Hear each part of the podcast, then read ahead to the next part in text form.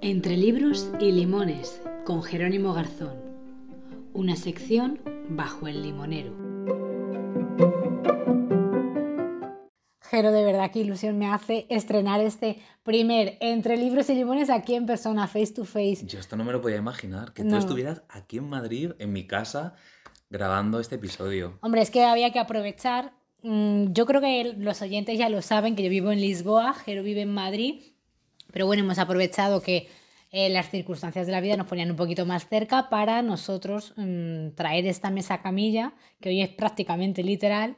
Sin y- brasero, no sin tenemos brasero. No es brasero, pero vamos, que se necesita, ¿eh? que estos días de lluvia, ojo. Bueno, pues os estamos un poquito más cerca nosotros y esperemos que estéis un poco más cerquita también vosotras. Se me hace súper raro porque estamos aquí tan pegaditos, tan juntos, y la, la veo la cara aquí a mi lado y es como... Hoy me vas a ver la cara de emoción y de sorpresa cuando me digas el tema que Pues vais, traigas hoy. vais a flipar mucho porque os traigo un libro mm, increíble. A mí me encanta y estoy seguro de que os Mm. va a encantar también a vosotras. Hoy sobre, sobre qué tema vamos a, mm, a navegar con, con el libro. Pues hoy navegamos por un tema que despierta mucha polémica y que ha cambiado a lo largo del tiempo, que es el tema de la maternidad. Ha cambiado menos de lo que me gustaría, también debo decirte. Ha cambiado menos, pero se habla más Sí, eso es verdad. de la nueva maternidad o de cómo interpretamos la maternidad. De todas las ramas que tiene este grandísimo melón, que es el de el tema de la maternidad, mm, ¿por qué vía va este libro? Quiero decir, mm, nuestra protagonista quiere ser mamá, no quiere ser mamá. Bueno, lo interesante es que no hay una sola protagonista, hay Ay, dos gusta, me gusta. protagonistas. No te adelantes porque es que vais a flipar mucho cuando, Vale. cuando os cuente de qué trata. No, no, la única pregunta que te voy a hacer antes de que entres a contarnos cositas es, ¿vuelve a ser un libro autobiográfico o bueno, novela confesional como decimos nosotras o no? No, Uf, no, pero es una escritora latinoamericana. Que también nos gusta mucho porque Que creo que la realidad la trocan de una... Tengo un libro pendiente que va, va a estar en, en nuestro podcast, eh, que sí es literatura autobiográfica, pero no lo voy a tratar como literatura autobiográfica, que ya lo adelantaré en, en otro momento. Me gusta. Tú su- suelta aquí la perla y ya la recogemos Sí, cuando sí, sí, sea. sí. Vale, pues háblanos. Primero, el tema lo tenemos claro. La maternidad, Vamos con el título y con la autora o autor de este libro. pues el título es Casas Vacías, es una autora que se llama Brenda Navarro, es una autora mexicana y está editado en sexto piso. Os cuento un poquito antes de, arrancar. eh, esta autora es su primer libro y ella publicó este libro a través de una asociación de periodismo donde lo colgaron en internet y la gente empezó a descargarlo gratuitamente. Se podía descargar gratuitamente y tuvo muchísimo éxito. Sexto Piso, que es una editorial que tenemos aquí en España, eh, fichó a Brenda Navarro y la editó. Y a partir de ahí, pues eh, Casas Vacías llegó a muchas casas. Me gusta la historia de cómo llegó a publicarse este libro, porque creo que te reconcilia un poco también con el panorama internacional de, de editores o también cómo funciona, que, mm, bueno, que nunca sabes de dónde, de dónde te va a venir la suerte. Tú de repente lanzas un libro en internet y alguien está mirando que ese libro gusta. Entonces, eh, esta historia me ha gustado y una vez más me fascina Ay, el Idu, título. te voy a Ay, interrumpir. Es que ahora Sí, que sí, me estás contando esto, el otro día tuvimos en ámbito cultural a Virginia Feito.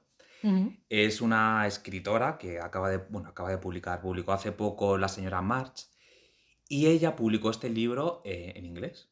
Ella es española, vivía en Nueva York, pero publica este, publica este libro en inglés y bueno, fue todo un éxito. Entonces yo le pregunté en la sala que cómo era publicar un libro fuera de España. Entonces ella lo que hacía, ella no lee literatura española en castellano, entonces ella solo lee libros en, en inglés. Y en, lo- en las ediciones inglesas lo habitual es que en la última página venga el agente literario que publica ese libro. Qué curioso. Pues ella lo que hizo fue apuntar de todos los libros que le gustaban el agente literario. Hizo un listado con la dirección de correos de todos los agentes literarios y les envió su manuscrito. Aquí no conocemos a los agentes literarios, ¿no? A no ser que, bueno, estés un poco metido, tipo, que vas a varias presentaciones y demás, y bueno, estés un poco enterado de quién lleva a quién. Mm, es- es- esa información no es de fácil acceso, ¿no? Aquí no, pero es muy importante la Hombre, función de, la gente. O sea, te abre, te abre puertas eh, Bueno, es absolutamente. como, como el, eh, ¿cómo se dice esto? El, eh, la persona que, que, dir- que lleva un poco las cuentas de los actores, su representante. representante. Es el representante al final de un escritor. Y no solo te abre las puertas como autor novel, sino al propio autor ya reconocido. Si no tienes un agente literario que te guíe, quizá te puede costar más llegar a ciertos lugares Sí, sin duda.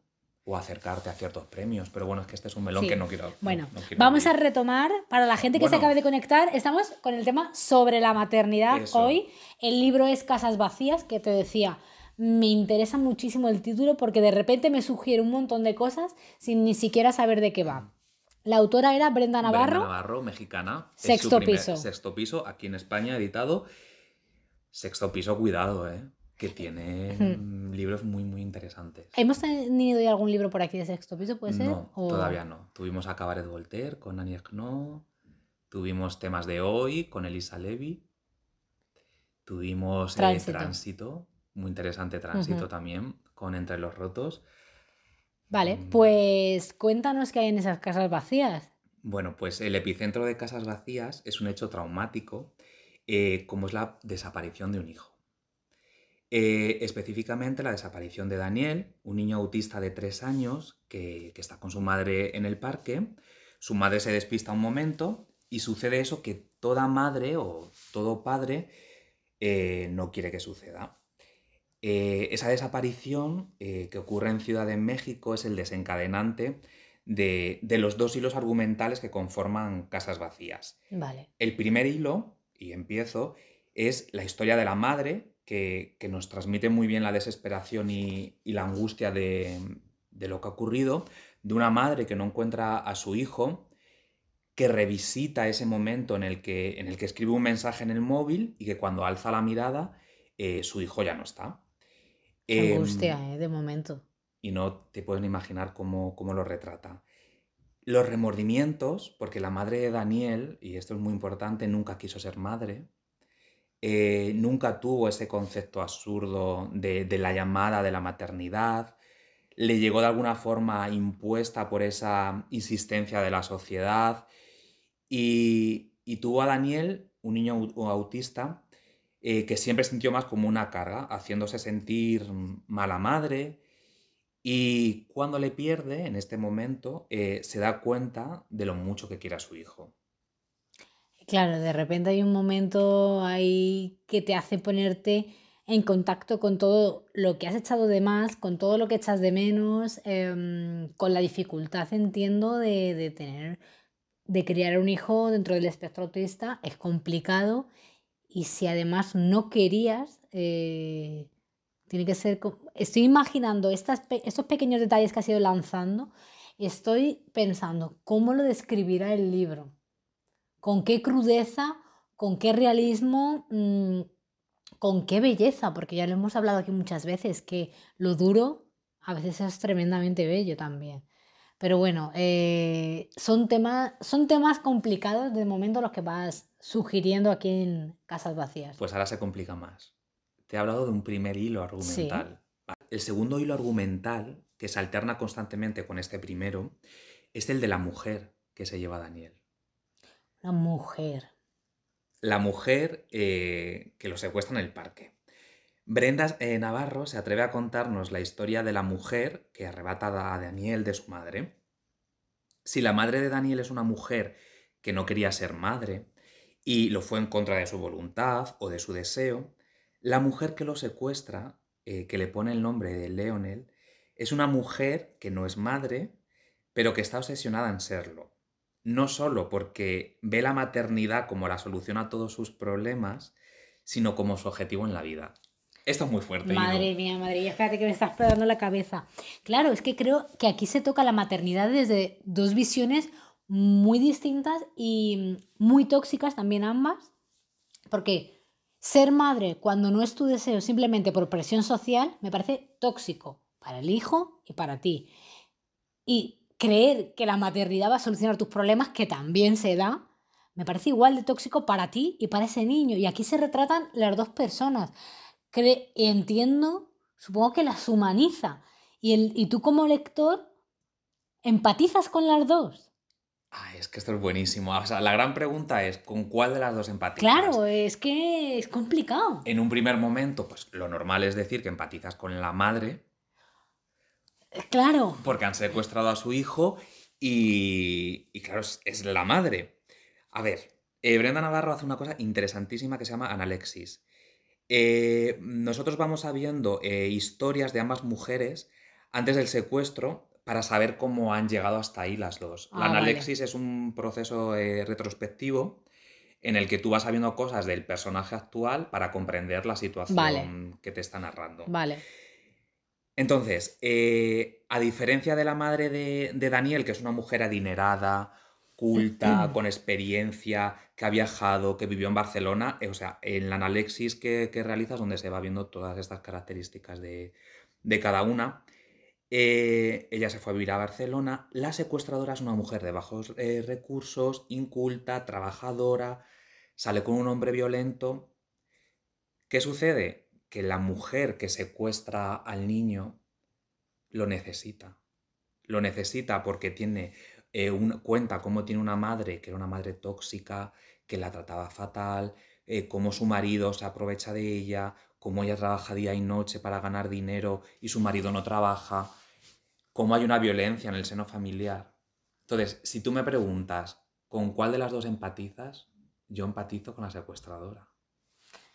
A ver, yo estoy completamente segura, claro, tú como hombre, entiendo que empatizas con la historia que te parece más humana, más triste, más tal. Pero yo creo que a lo mejor si lo leyera una mujer, empatizaría además también, o no, con, con el momento que la ha llevado a ser madre. Porque claro, a mí que una persona necesite un hijo es una cosa que no comprendo, por mucho que yo comprenda el personaje de ella o empatice con el personaje. Que alguien mm, tenga un hijo sin desearlo, ahora que hay tantas maneras de no tener hijos, también me parece como, ¿no? Entonces, eh, tengo que empatizar doblemente, tengo que empatizar con la mujer protagonista y tengo que empatizar con sus razones o no para ser madre. Y me parece muy interesante, porque ahí también se despliegan muchos matices a la maternidad, me parece un tema tan grande. La gente utiliza tanto los hijos para salvarse o para lamentarse que me parece brutal. Claro, tú me estás haciendo reflexionar ahora. Fíjate qué interesante es que estamos hablando sobre la maternidad y yo he puesto más en valor a la mujer que quiere ser madre que a la que es madre cuando no quería serlo. ¿Te das cuenta? Claro, entonces eh, es que creo que este, este libro se va a poder leer desde muchísimos prismas. A mí me encantaría, no lo hacéis y os pido por favor que lo hagáis, el hecho de escribirnos y contarnos en los posts con, con qué perfil de estas dos mujeres empatizáis más. ¿Qué historia entendéis? ¿Qué opináis vosotras de, de, eso, de la maternidad y de cada una de las mujeres que protagonizan este libro? A ver, yo creo, o sea, yo creo que Brenda Navarro, la autora, ella busca, a través de la madre, incomodar al lector, dando una versión de la maternidad muy lejos de la, idealizada que impera en, nuestra sociedad. Esa maternidad de amor sin límites, de, entrega total y feliz, y, o sea, que tú te entregas a las necesidades de tu hijo de una forma feliz y conforme a lo que estás haciendo. Entonces, como la madre no está en ese papel. Te, te, obliga un poco a estar leyendo y estar incómodo en tu sofá. Y de abrir, y de abrir el debate, ¿no? Claro. De que la maternidad no es eso. No. Y de abrir el debate eso, a qué, qué es la maternidad. Bueno, pues que cada mujer lo decida, pero que lo decidas por ti, no por necesidades externas, no por estar escapando, no por estar huyendo, no. Em, yo personalmente considero que la maternidad lo tendrías que vivir como un proceso completamente natural que realmente te apetece porque tú te sientes plena y te apetece compartirlo con una criatura que hayas parido o no tú.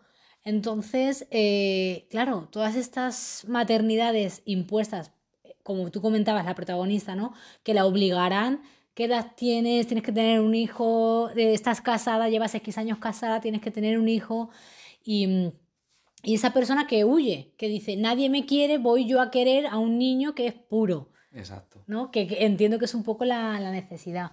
Eso me parece muy, muy interesante. Lo que decías al principio era que, que ahora la maternidad se habla desde muchos prismas, eh, lo podemos ver pues, en este mismo libro que tú comentas, creo que se puede leer de muchas maneras distintas y como yo decía, siendo hombre, siendo mujer, lo vas a leer distinto. Si eres mujer y estás planteándote la maternidad desde un lugar u otro, lo vas a leer de manera diferente. Y me he acordado un libro de una autora que se llama Noemí López Trujillo. Sí. Ella es periodista y escribió El vientre vacío, eh, que es más tipo ensayo, ¿no? De, de, joder, de toda esa gente que quiere ser madre y es que no nos lo podemos permitir. Eh, yo ayer lo hablaba con una amiga mía y yo le decía, si es que a mí me encantaría ser madre, pero es que tengo unas circunstancias tan precarias que me cuesta permitirme un gato, ¿cómo vas a permitir un hijo? Sí. Quiero decir, suena muy, muy tosco a lo mejor, pero es que es así. Entonces, eh, me, me, encantaría, es verdad que esto es más ensayo, pero creo que es un libro que también pone, pone el ojo, pone la mira en la maternidad desde una perspectiva también diferente, con datos, con cifras y que, bueno, que también recoge otro, o, otro problema de esta sociedad, ¿no? Que es el quiero ser madre y no puedo permitírmelo. O sea, que, que ya te lo tengas que tomar como un placer, como algo, como un viaje al que no puedes hacer, literal. Exacto. ¿No? Eh, porque es muy caro, porque lo ves muy lejano. Entonces, bueno, creo que mmm, estoy muy satisfecha de todas estas voces femeninas que estás trayendo, distintas formas de mirar temas, creo, muy complejos. Y bueno, pues que te adentras con ellos a través de la literatura. Esto, el hecho de que no sea novela confesional también me gusta porque creo que... Sí. Bueno. Bueno, una, no es una novela confesional, pero sí que pone eh, la lupa en un tema muy complicado en México, que es el tema de los secuestros. Claro, es verdad. Entonces, estamos hablando de una, de, de una ciudad como es Ciudad de México, inmensa, donde esto sucede diariamente, donde hay una violencia sobre los niños, sobre las mujeres.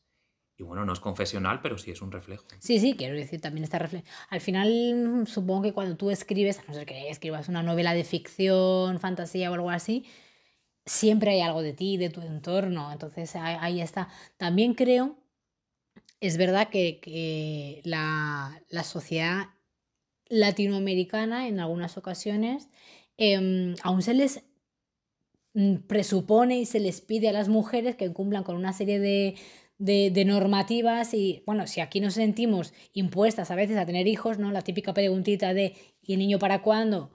Ese tipo de cosas, pues imagínate en una sociedad que va un par de pasitos por detrás, que hay muchísimas voces en contra y, y, un, y un feminismo muy interesante, sí. ¿eh? latinoamericano, muy interesante y muy combativo, pero es verdad que, que es, eh, esa realidad que reflejará casas vacías eh, creo que va a ser muy potente, la verdad. Bueno, pues que todo el mundo que nos está escuchando apunte Casas Vacías de Brenda Navarro en sexto piso.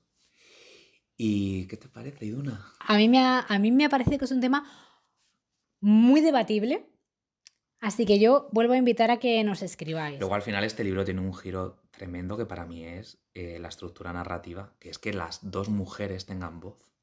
Bueno, o sea, a mí me parece. O sea, unir la voz de la madre y de la secuestradora. A mí me está pareciendo mucho, mucho este libro, la verdad. Bueno, eh, estamos acercándonos en Navidades, a los Reyes. Cada uno que elija a la persona que quiere que le regale, su amigo invisible, lo que le dé la gana. Tenemos un montón de títulos interesantes aquí. Os contamos la trama, escuchar, porque a lo mejor a vosotras decís, no me apetece este título, pero tu amigo, tu amiga, alguien crees que le puede pegar un buen empujón este título, pues adelante. Contarnos a quién se lo queréis regalar, contarnos qué os parece, con qué de estas mujeres eh, os veis reflejadas o os apetece entrar en debate si la discusión también nos interesa. También creo que los libros que traemos se alejan un poco de las mesas sí. de novedades sí. y vamos un poco más allá, vamos a ese fondo de... ¿Fondo de qué se diría? Fondo de... Iba, yo pensaba fondo, de, fondo de, armario, armario, pero de estantería, fondo, a lo mejor. Fondo de estantería. Cada uno que guarde los libros donde quiera. No queremos aquí incitar a nadie a utilizar estanterías Entonces, si no hay. A ver, que yo estoy muy a favor de las mesas de novedades, por supuesto, y leo libros de, de ahí, pero también está bien ir a otro lugar sí. y encontrar otros títulos y... Jo, pues nada, compartid este podcast, eh, darle difusión, escuchadnos y sobre todo mm, aprovechad de verdad y entrar a debate y contarnos cuando lo hayáis leído.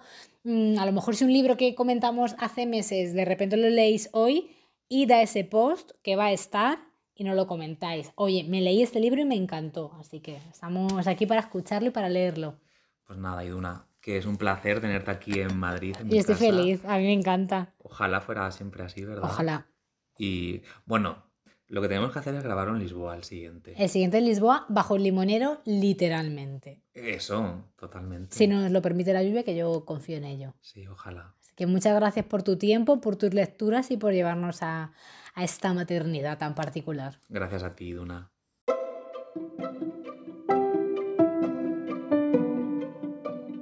Gracias por estos minutos con nosotras. Acuérdate de seguirnos para no perderte ningún episodio y si puedes, valora con puntuación este podcast para animar a otras personas a que vengan a escuchar. De nuevo, gracias por tu tiempo. Nos reencontramos pronto bajo el limonero.